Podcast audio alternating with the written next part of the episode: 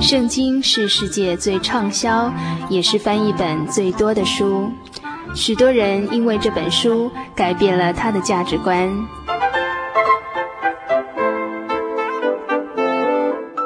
请和我们一起进入圣经的迷人世界。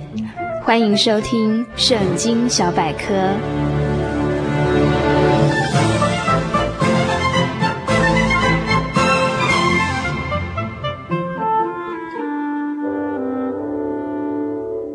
今天《圣经小百科》这个单元要与大家分享的是新约经卷中的保罗书信导论。首先，我们先介绍使徒保罗简要的生平。保罗是主耶稣升天以后才亲自选召的使徒。保罗是希腊的名字，有微小的意思。他希伯来的名字是扫罗，有求问和伟大的意思。保罗出生于地中海东岸，他的父母亲都是犹太人，在耶路撒冷长大，受教于当时三大思想主流之一的大学士加玛列的门下。保罗借着洗礼和受圣灵重生以后，主耶稣给他一个使命，就是为救人灵魂的福音做见证。他先退到亚拉伯的旷野，在那里居住了三年的时间。准备了他一生为传扬福音的工作做准备，蒙圣灵的引导，成为在国外的传道人。在他三次的旅行传道的当中，建立了许多的教会，并且写下了许多的书信。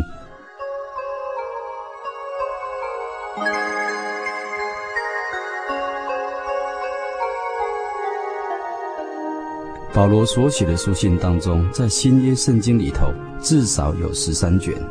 希伯来书尚未确定是否是保罗所写的。他所写的书信当中，占了新约圣经二十七卷当中的一半。可以看出，保罗这位使徒在初期的教会历史上，是一位何等特殊的重要工人。尤其从他的十三卷书卷当中，可以看出当时教会的组织形态。还有信徒的信仰状况，以及圣公发展的路线。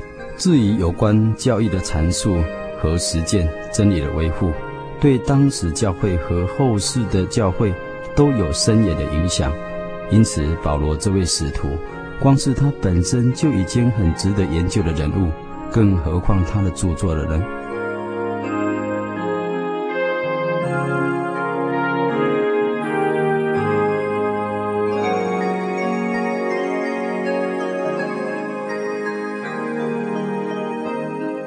保罗所写的十三卷书简当中，大致可分裂为保罗大书信和保罗小书信，又可分裂为教牧书信、狱中书信和其他的小书信。在保罗留下来的书信当中，以罗马书、哥林多前后书这三卷书简当中是最长的篇幅，故被列为保罗大书信。而罗马书的主题是生命的更新。在犹太思想和异端邪说的弥漫当中，强调人称义不是因为行为，而是因着人的信。哥林多前书主题是羞愧的教会，对一间富有经济和智慧的教会，因为社会败坏的风俗所污染而加以斥责，和对婚姻问题的答复，以免教会俗化了。哥林多后书主要讲到牧者的表态。除了接纳教会对先前从罪恶当中悔改信主的人以外，也借着机会表明他是神的用人。狱中书信是保罗为了宣道的事工，他曾经两次下到监狱，甚至在第二次下到监狱以后为主殉道了。他在被困所拘禁的时候，分别完成了以弗所书、腓立比书、歌罗西书、腓利门书，第二次完成了提摩太后书。这五件书简就被通称为狱中的书信或监狱书信。有所书主题就是荣美的教会，透过慰问的信徒向各教会阐明教会的真理及信徒应该守的生活原则。腓利比书主题是喜乐的生活，在孤寂的环境当中向腓利比教会表明感谢，并劝他们当同心合意，一同兴旺福音。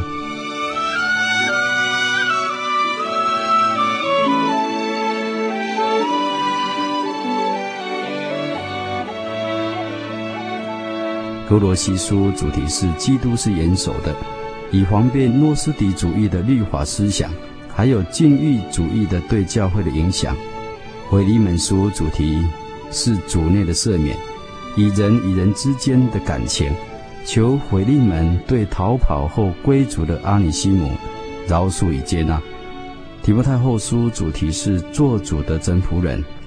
他在自己面临死亡以及教会方面遭遇离道叛教的危机的时候，勉励提摩太要专心传道，成为神真正的仆人。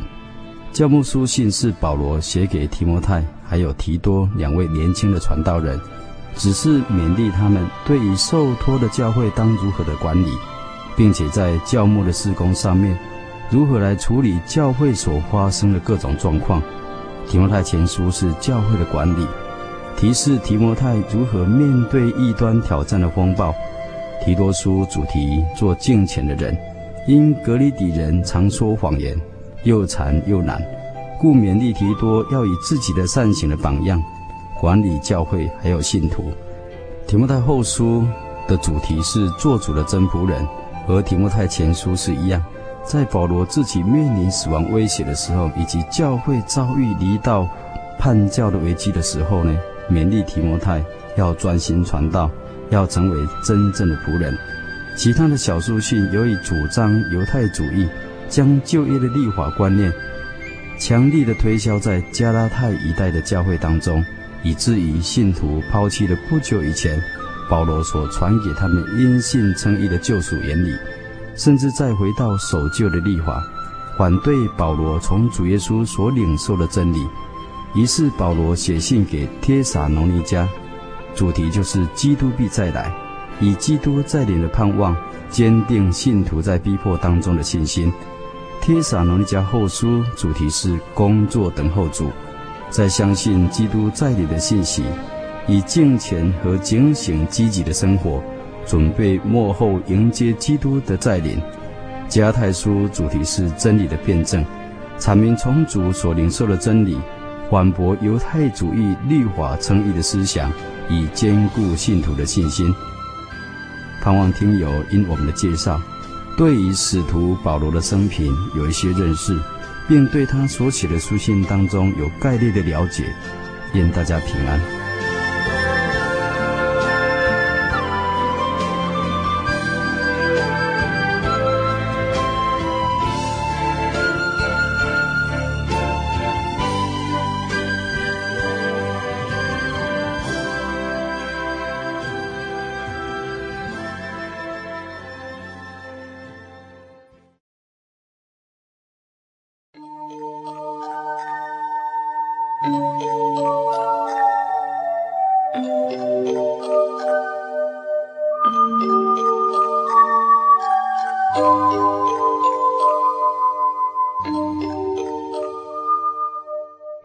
亲爱的朋友们，时间真的过得很快，眼看着一个礼拜才一个小时的心灵的游牧民族这个节目呢，就要接近尾声了。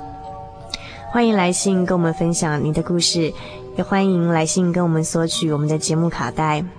台中邮政六十六至二十一号信箱，传真号码零四二四三六九六八。愿您平安，祝您今晚有个好梦。走